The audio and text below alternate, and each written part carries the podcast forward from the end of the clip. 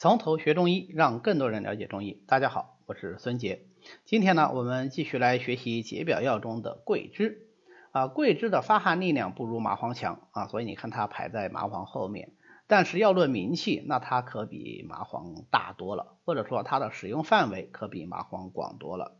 桂枝是怎样一个药呢？它是樟科植物肉桂的嫩枝啊，所以叫桂枝嘛，桂的枝子。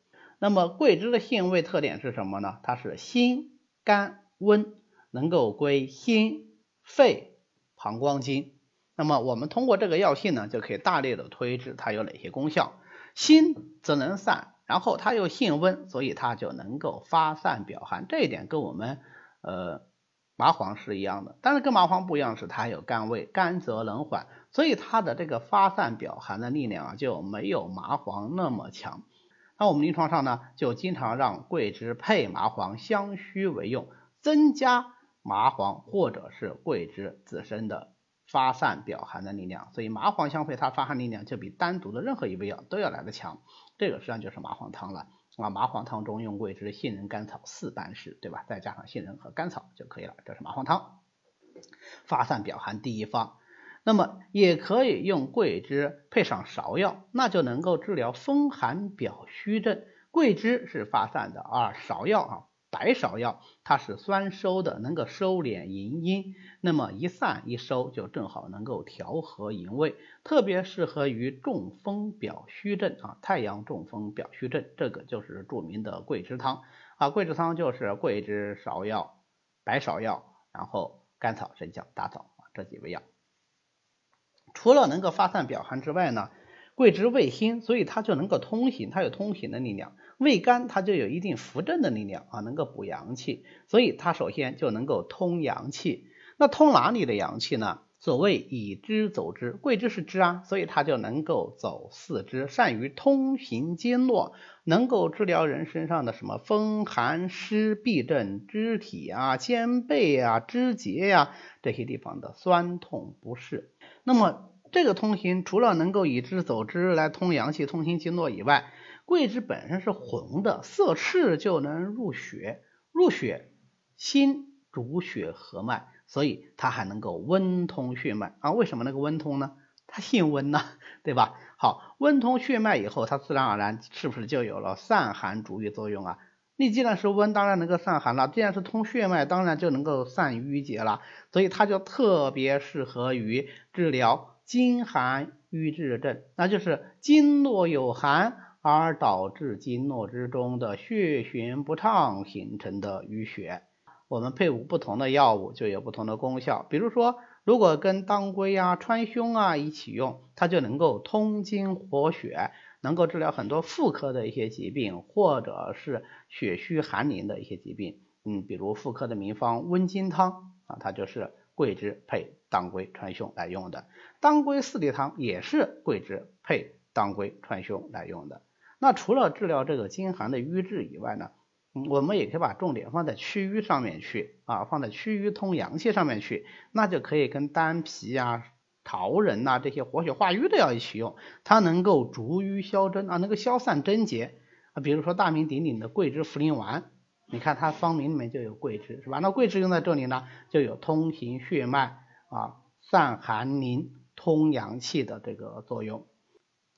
那么因为它性辛温，色赤入心，所以它还能够温通心阳。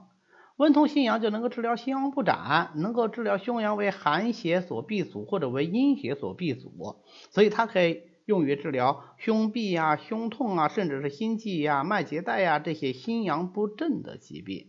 最典型的，比如说跟瓜蒌啊、蟹白呀在一起用，它就能够温散胸阳啊。瓜蒌、蟹白、桂枝汤，或者是它跟人参啊、炙甘草啊、阿胶啊一起用，它能够通阳复脉，比如说复脉汤啊，也就是所谓的炙甘草汤。呃，像《伤寒论》里面治奇人插手自冒心，用桂枝甘草汤啊，也是桂枝配甘草，心肝化阳，以通行胸中之阳气的啊，通心阳的一个代表方剂。还有桂枝甘草龙骨牡蛎汤、桂枝加龙骨牡蛎汤等等，都是借用桂枝能够温通心阳的这个功效的。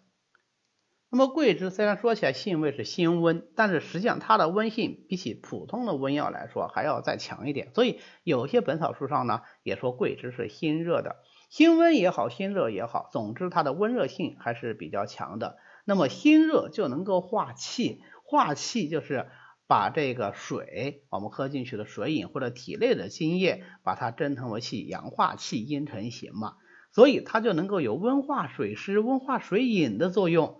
这样的话，它跟茯苓相配，就组成了苓桂类方的基本组合啊。茯苓、桂枝再加其他药，来治疗所有的与水饮相关的疾病，这叫做苓桂类方啊。最典型的，比如说苓桂煮甘汤，治疗痰饮内停，甚至于饮泻上犯而导致心悸啊、头晕呐这些疾病。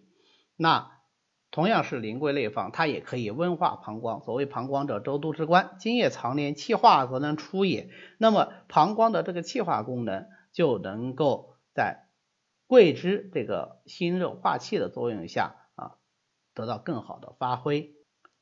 所以我们有五苓散啊，茯苓、桂枝，再加上猪苓、泽泻以泻水，加上白术以治水，一共五味药。是通阳化气行水的第一方啊，就是五苓散。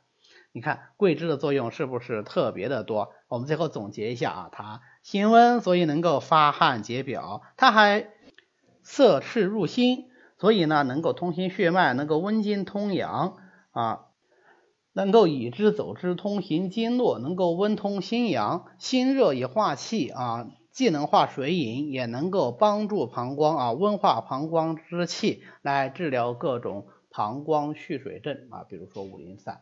那么对于桂枝这样的一个药来说，它有没有什么使用禁忌呢？当然是有的，因为桂枝的温性比较厉害啊，甚至有的人说它就是一个辛热剂，所以它有助热的作用。这样的话，它就容易伤阴啊，血得热则行。所以这样的辛热药呢，就容易动血，容易导致出血症。